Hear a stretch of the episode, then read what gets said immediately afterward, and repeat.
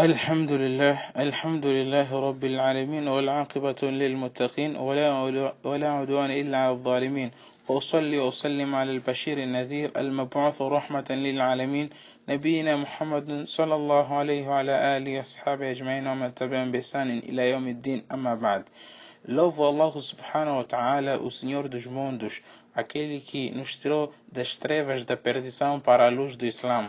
Seguidamente peço, rogo a Allah subhanahu wa ta'ala que a paz e a sua bênção estejam com o nosso querido profeta Muhammad sallallahu o último dos mensageiros que foi enviado para nos explicar aquilo que contenta ao nosso Senhor e aquilo que o, que o enfurece. Prezados irmãos, hoje vamos falar sobre Hukm al-Sihr wa a sentença de Sharia sobre a feitiçaria, a magia e a sentença sobre a sua aprendizagem. Será que é lícito ou ilícito a aprendizagem da magia? Será que também a magia é lícita ou não é lícita no Sharia? Este é, este é o nosso tema de hoje, prezados irmãos. Não há divergência entre os sábios sobre a proibição da aprendizagem da magia mesmo que o indivíduo aprenda com o objetivo de não fazer uso dela. Não há divergência entre os sábios sobre a proibição da aprendizagem da magia. No Sharia é proibido a aprendizagem da magia. Os sábios estão em unânime quanto a essa questão. Ibn Qudama disse que não há divergência quanto a esse respeito no seio dos sábios. A divergência existe, prezados irmãos, sobre a questão daquele indivíduo que aprende o feitiço ou que aprende a magia, a feitiçaria sem praticá-la. Será que considera-se esse indivíduo incrédulo ou não considera-se de incrédulo? Há várias opiniões, prezados irmãos, das quatro escolas conhecidas, respectivamente, falo aqui de da escola Shafita, Malikita, Hanbalita e da escola de Abu Hanifa. Segundo Imam Shafi, ele diz que se o aprendiz da magia ter a crença que a magia é lícita e não é proibida no Sharia, então este considera-se, este indivíduo, este aprendiz considera-se de incrédulo kafir, porque o Alcorão deliberou sobre a sentença da magia que é ilícita, que é proibida e se a pessoa não tiver a crença que a magia é lícita, considera-se apenas de um pecador, conforme o nosso querido profeta Muhammad sallallahu informou-nos no hadith dizendo man min an-nujumi min zada ma zada. Quem for aprender algo da astrologia então estará aprendendo um ramo da magia de toda vez que ele for aprender algo dessa astrologia ou dessa, desse ramo da magia, estará aumentando os seus pecados. Então, este hadith vai em conformidade daquele homem, daquele indivíduo que aprende a magia, apesar dele não considerar que é lícita.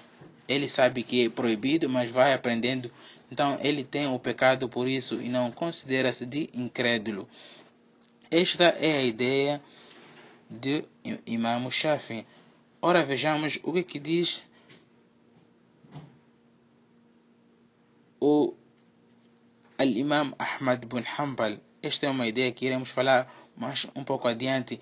Antes disso, quero salientar, quero deixar claro um ponto muito essencial, que é a questão de alguns aprendizes da, da magia ou da feitiçaria, quando estão aprendendo quando aprendem a magia ou feitiçaria, têm feito sacrifícios de animais ou qualquer adoração para uma outra divindade que não seja Allah subhanahu wa ta'ala. Fazem sacrifícios de animais, degolham uma, uma, uma galinha ou, ou uma, uma, uma, uma, uma cabeça de vaca ou um cabrito para oferecer às estrelas ou para oferecer a um gênio ou uma outra divindade além de Allah se for, se for que o aprendiz faz esse tipo de atos, esse tipo de procedimentos, considera-se incrédulo, kafir em, em situações do gênero. Prezados irmãos, vamos ouvir a ideia do Imam Ahmad bin Hanbal. O que, que ele diz daquela pessoa que vai aprender a magia, a feitiçaria. A ideia do Imam Ahmad bin Hanbal é, de, é que considera-se incrédulo o indivíduo, considera-se kafir o indivíduo pela sua aprendizagem da magia, mesmo que ele tenha crença de que o, o feitiço é ilícito ou é ilícito, qualquer crença que ele tiver que, a, que o, o feitiço, a feitiçaria é proibida ou não é proibida, pela sua aprendizagem apenas da magia, ele considera-se kafir. E a prova disso, ele apoia-se Allah subhanahu wa ta'ala no Coran وما كفر سليمان ولكن الشياطين كفروا يعلمون الناس السحر وما أنزل على الملكين ببابيل هاروت وماروت وما يعلمان من أحد حتى يقول إنما نحن فتنة فلا تكفر. قال الباجي فلا تكفر أي بتعلم السحر. قال ابن قدامة في المغني إنما نحن فتنة فلا تكفر أي لا تتعلمه فتكفر. O sentido desse, desse, do dito de Allah subhanahu wa ta'ala quer dizer وَمَا كَفَرَ سُلَيْمَانُ وَلَكِنَّ الشَّيَاطِينَ كَفَرُوا E Salomão não renegou a fé, mas foram os demônios que a renegaram. Eles ensinaram os homens a magia e o que fora descido sobre os, os dois anjos Harut e Marut na cidade da Babilônia. E ambos a ninguém ensinaram sem antes dizer Innama nahnu fitnatun na verdade, nós somos apenas uma tentação, então não renegues a fé. Aí, lá tata'alamu, lá tata'alamu sihr fatakfur. Não, não aprenda a magia, pois assim estarás a renegar a fé. Este, com este dito fica claro que a magia é ilícita a sua aprendizagem e que a pessoa considera-se kafir, considera-se incrédulo pela sua questão de aprender a magia. Como também fica claro a sentença sobre a magia, que ela é ilícita, haram.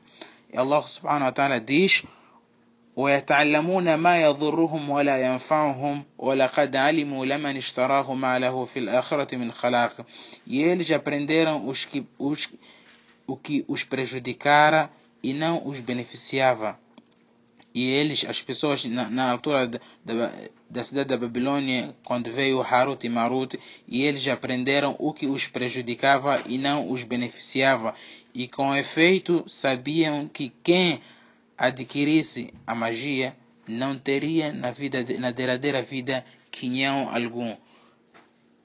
Isto é mais ou menos, prezados irmãos, sobre a sentença da magia e sobre a sua aprendizagem. هذا وآخر دعوانا الحمد لله